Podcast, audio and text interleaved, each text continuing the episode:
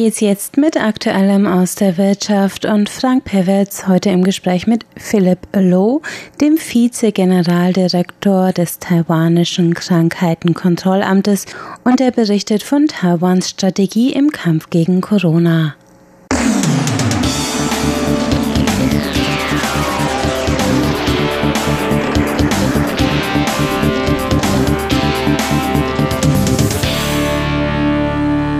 Herzlich willkommen bei Aktuellem aus der Wirtschaft. Das begrüßt die Frank Pewitz. Heute geht's weiter mit dem Interview mit Philipp Ichon Lohr, Vize-Generaldirektor des Krankheitskontrollamtes des CDC, zu dessen Strategie bei der Bekämpfung der Covid-19-Pandemie. Wieso reagierte Taiwan so zeitig auf diese Epidemie? Liegt man da die ganze Zeit auf der Lauer auf etwaige Ausbrüche? Da wir kein Mitglied der Weltgesundheitsorganisation WHO sind, sind wir auch nicht in der Lage, von der WHO aktuelle und verlässliche Daten zu den Umständen zu bekommen. Somit begannen wir schon vor etlichen Jahren, uns selbst sämtliche mit Epidemien in Zusammenhang stehende Informationen zu besorgen. Egal, ob es dabei um PDT, um Überschwemmungen oder Vorgänge auf der anderen Seite geht. Dazu sammeln wir alle möglichen Daten ein.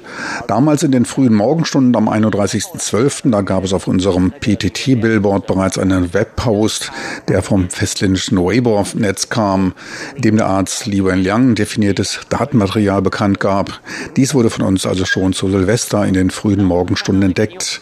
Da wir ja Chinesisch können, beurteilten wir schnell und fanden, dass es dort Probleme gibt. Dann kam von der KP China die Nachricht, es gibt keine Mensch-zu-Mensch-Ansteckung, es gibt keine keine Probleme. Es handelt sich nicht um SARS. Doch wir wissen, dass Chinas Informationsmaschine Daten zurückhält und haben ihnen daher nicht sehr geglaubt.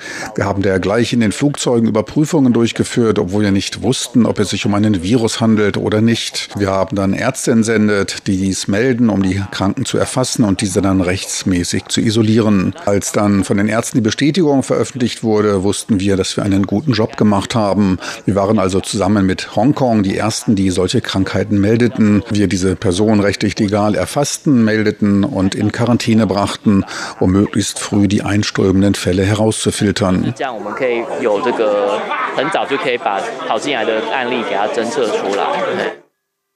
Schutzmasken für jedermann sind ebenfalls ein wichtiger Bestandteil bei einer effizienten Prävention von Virenausbrüchen. Auch da reagierte Taiwan rechtzeitig. Was galt es da zu beachten? Wo liegen die Herausforderungen? The production line takes a lot of um, coordination to bei den Produktionslinien ist eine Menge an Koordination bei der Zusammenstellung der notwendigen Materialien vonnöten.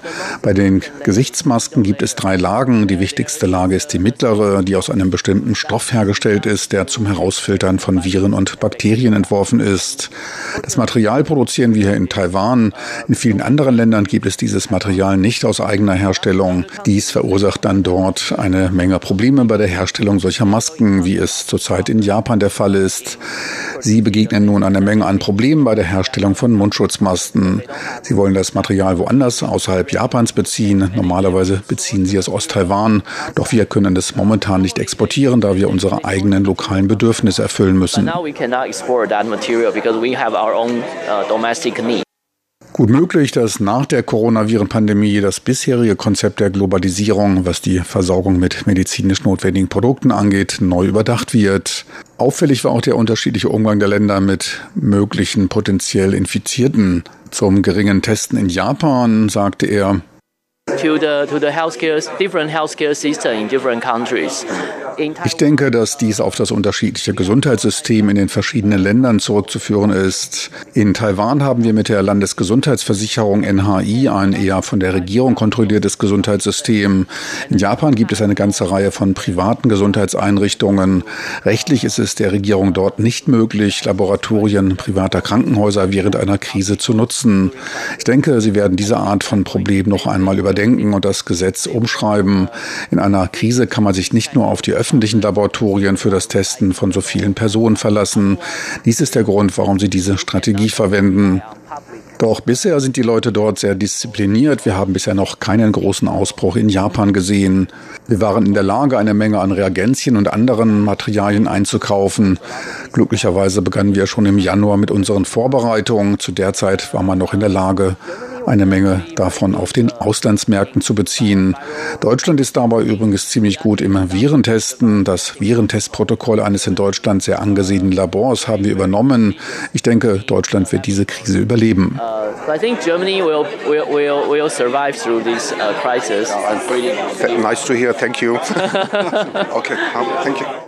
Doch wie schätzt Philipp Lohr, Vizegeneraldirektor der Krankheitskontrollbehörde, nach solch einem guten Auftritt bei der Epidemieprävention Taiwans Akzeptanz auf internationaler Ebene ein, in internationalen Organisationen und Handelsorganisationen?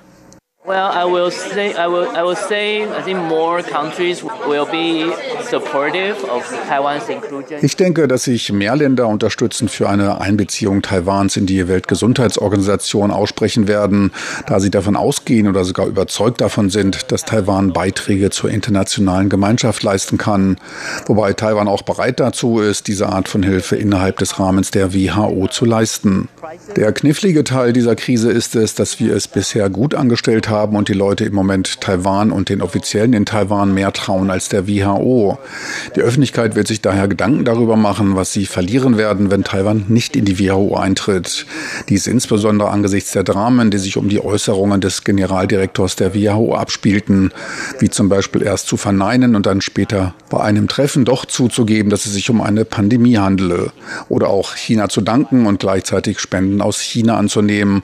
All diese schmutzige politische Wäsche hilft dabei den Leuten zu verstehen, dass die WHO wirklich eine sehr politische öffentliche Gesundheitseinrichtung ist. Ich denke, dass die Menschen in Taiwan sich vernünftig bei ihrem Wunsch nach Beitritt in die WHO verhalten. Zudem verstehen sie jetzt auch besser die Politik der WHO. Sollte es dann dazu kommen, dass wir nicht in der Lage sind, der WHO beizutreten, werden die Bürger nicht uns, sondern die WHO dafür beschuldigen. Die internationale Gemeinschaft wird dann wissen, dass es sich wahrscheinlich um den China-Faktor gehandelt hat. International community will, will know, well, probably it's just the China factor. Doch wie wichtig ist ein Beitritt in die WHO für Taiwan? Bisher lief es ja auch ohne Beistand der WHO recht gut. Ich muss sagen, dass wir uns deshalb drei, vier oder sogar fünfmal so stark anstrengen müssen, um an all die notwendigen Informationen zu kommen, um wichtige Entscheidungen zu treffen. Dass wir aus diesem Netzwerk ausgeschlossen werden, macht uns misstrauisch darüber, was in diesem Netzwerk verbreitet wird, welche relevanten Informationen innerhalb dieses Netzwerks an all die Mitgliedsländer verbreitet werden. Und wenn wir nichts darüber wissen, wissen wir auch nicht, welche Vorteile eine Teilnahme in der WHO bringt. Bisher sieht es danach aus, dass die Mitgliedstaaten unter den irreführenden Informationen der WHO leiden. Das hilft uns auch darüber zu entscheiden, ob ein Beitritt für uns sofort, dringend oder langfristig angestrebt werden soll. Dies gilt auch für die Führungsschicht in der WHO. Ich möchte die WHO nicht so viel kritisieren. Die WHO war eine sehr effiziente und hilfreiche Organisation. Doch dieses Ereignis lässt einen erstaunen und macht es allen deutlich, dass es sich um eine wirklich schreckliche Reaktion gehandelt hat. Dies gilt sogar für die Kommunikation. Zudem wissen wir auch nicht, ob es im Mai in der Schweiz sicher sein wird, zur Weltgesundheitsversammlung zu fahren. Es gibt eine Menge an Unsicherheiten darüber. In Taiwan waren wir bisher darüber gespalten, ob wir an solchen internationalen Organisationen teilnehmen sollten und auch auf welche Art, unter Chinas Namen oder unabhängig. Ich denke und glaube, dass wir in diesem Jahr im Falle eines Zusammenschlusses auch den Respekt der WHO verdienen. Wenn die WHO uns nicht will, so ist es eher ein Verlust für die WHO und die internationale Gemeinschaft Gemeinschaft als für uns. People are united together. We think we deserve WHO's respect.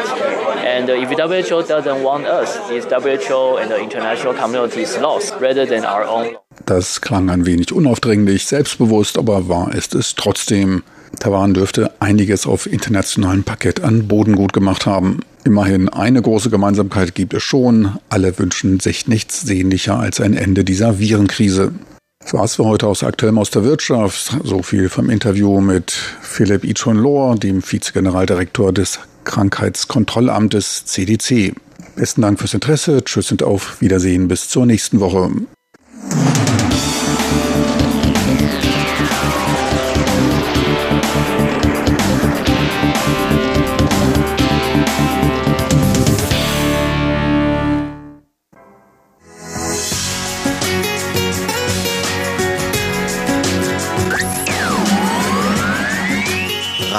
Taiwan, international aus Taipeh.